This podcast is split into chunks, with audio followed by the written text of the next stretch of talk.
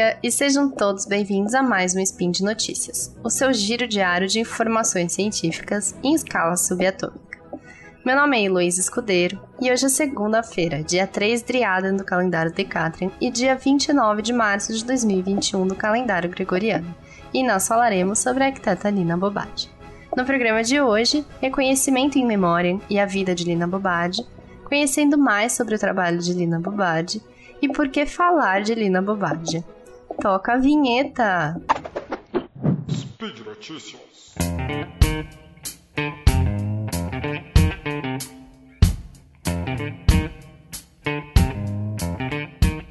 No último dia 8 de março, a arquiteta ítalo-brasileira Lina Bobadi, falecida no ano de 1992, recebeu o prêmio do Leão de Ouro pelo conjunto de sua obra. O prêmio, que faz parte das premiações promovidas pela Bienal de Veneza, o maior evento de arquitetura no mundo, é apenas o segundo dedicado a um profissional brasileiro. Antes de Lina Bobadi, apenas o arquiteto Paulo Mendes da Rocha havia sido reconhecido nessa categoria. Segundo o curador da 17ª Bienal de Arquitetura, Hashim Sarks, a motivação pela escolha de Lina Bobardi se deu não apenas pela atuação dela como arquiteta, designer, editora ou curadora, mas principalmente pela importante construção coletiva de suas visões. Além disso, Lina também representa a perseverança de uma arquiteta ao longo de difíceis momentos, desde guerras, lembrando que Lina ainda vivia na Itália durante a Primeira e a Segunda Guerra Mundial, a conflitos políticos, lembrando que já aqui no Brasil, Lina atuou durante o período da ditadura militar. A menção à premiação traz ainda breves notas biográficas sobre a arquiteta, que se complementam à matéria publicada pelo Arquidele em dezembro de 2020. Ainda na Itália, Lina colaborou com diversas publicações de arquitetura e estilo, promovidas principalmente por instituições ligadas ao movimento moderno.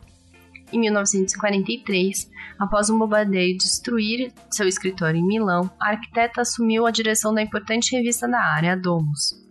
Finalmente, em 1947, Lina e seu marido Pietro Maria Bardi mudaram-se permanentemente para o Brasil, onde Pietro fora convidado a dirigir o Museu de Arte de São Paulo, o MASP, ainda sua antiga sede, localizada na rua 7 de Abril, no centro de São Paulo. Lina naturalizou-se brasileira poucos anos depois, em 1951, quando também comandava a revista de arquitetura por ela fundada aqui no Brasil, a Habitat. No mesmo ano de 1951, a arquiteta também projetou sua própria residência, a Casa de Vidro, hoje sede do Instituto Bade, e onde a maior parte do acervo de vida, tanto dela quanto de Pietro, é preservada.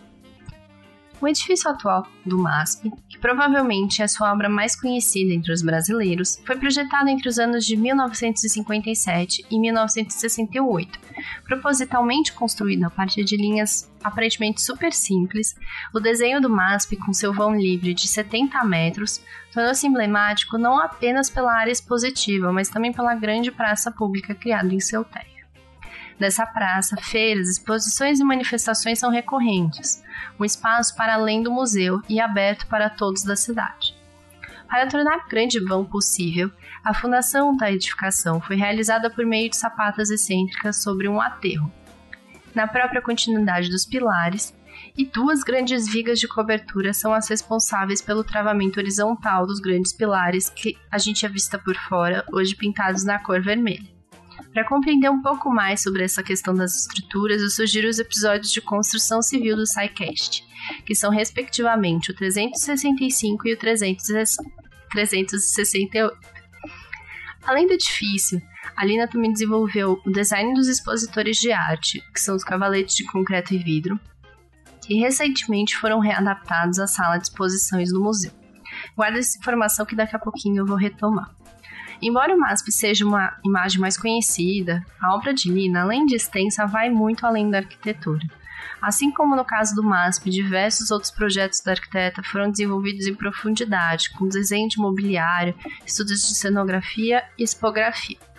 Alguns exemplos para aqueles que se interessam pelo tema são o Sesc Pompeia, o Teatro Oficina e o Solar da União, sendo esse último um restauro super interessante de uma edificação existente, localizada na Bahia e pouco conhecida até mesmo entre os arquitetos. Como mencionei anteriormente, atualmente muito daquilo que foi produzido por Lina através de desenhos, croquis, textos, fotografias e até protótipos é mantido pelo Instituto Bade, que, lembrando, se localiza na antiga residência da arquiteta, a Casa de Vidro, no bairro do Morumbi, em São Paulo. Infelizmente, pela distância ou até mesmo pelo momento em que vivemos de pandemia, o acesso ao Instituto não é possível a todos nós. Entretanto, muito desse material já foi catalogado e disponibilizado para consulta online.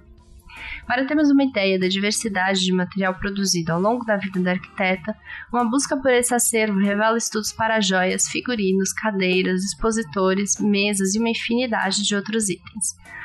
Basta digitar no buscador uma palavra-chave para que possa acessar as imagens ampliadas junto à ficha completa de cada um. Além de poder conhecer o próprio acervo do Instituto BAD, mesmo em tempos de pandemia, também é possível visitar o MASP virtualmente. Para quem não conhece ou ainda para quem não visitou o espaço após a retomada dos cavaletes originais, vale a pena consultar o portal Arts and Culture do Google para fazer a visita. Com a funcionalidade semelhante ao Street View que usamos para navegar nas cidades, o Arts and Culture possibilita acessar seis exposições que aconteceram no MASP, dentre elas aquela que retomou o uso dos cavaletes em 2015. É importante mencionar que a reutilização dessas peças expositivas retomou também a proposta museológica de Lina Bobatti, que concebeu o museu como uma galeria aberta, transparente, fluida e permeável e que, nas palavras dos organizadores dessa retomada dos cavaletes, oferece múltiplas possibilidades de acesso e leitura, elimina hierarquias, roteiros pré-determinados e desafia as narrativas canônicas da história da arte. Isso quer dizer que não é dada ao visitante uma sequência ou uma ordem para as obras expostas. Essa experiência da visitação cabe a cada um e sua vontade de percorrer o acervo algo somente possível a partir da estrutura proposta por Riemann.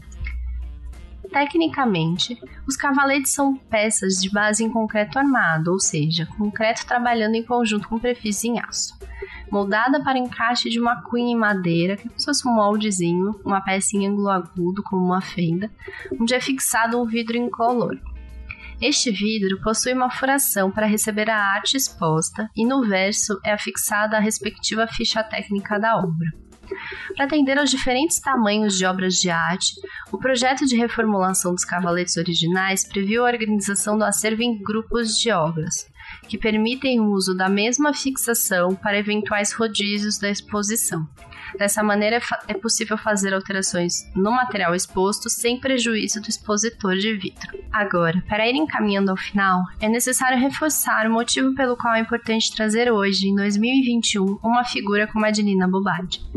Claro que a obra e o trabalho de Lina são incríveis e há muito a ser dito a respeito. Não faltam livros, teses, publicações sobre ela, principalmente na mídia especializada.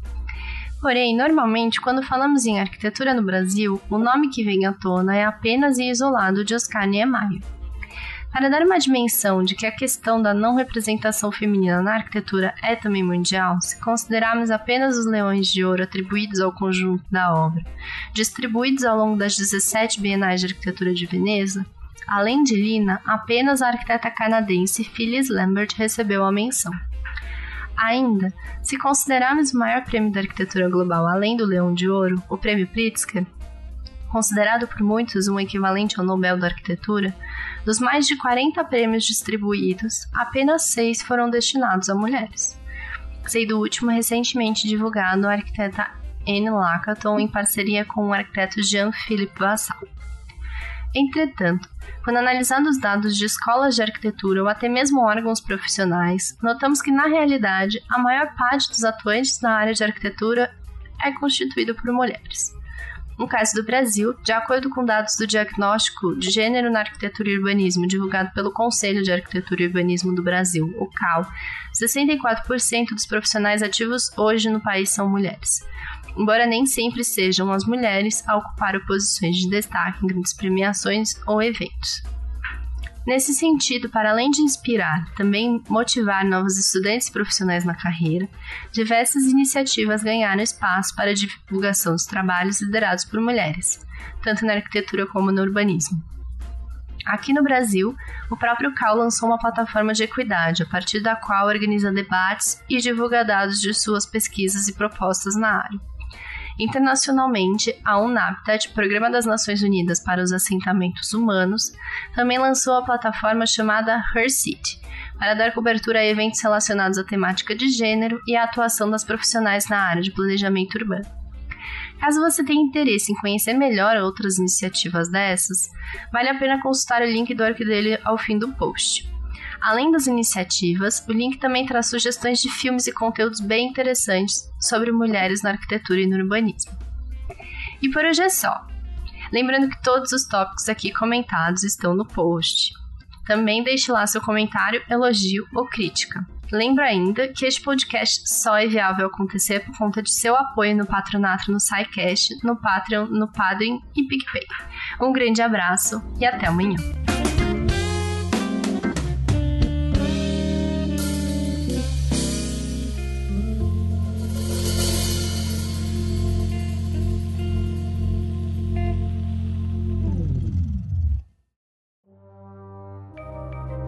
Este programa foi produzido por Mentes Deviantes. deviante.com.br.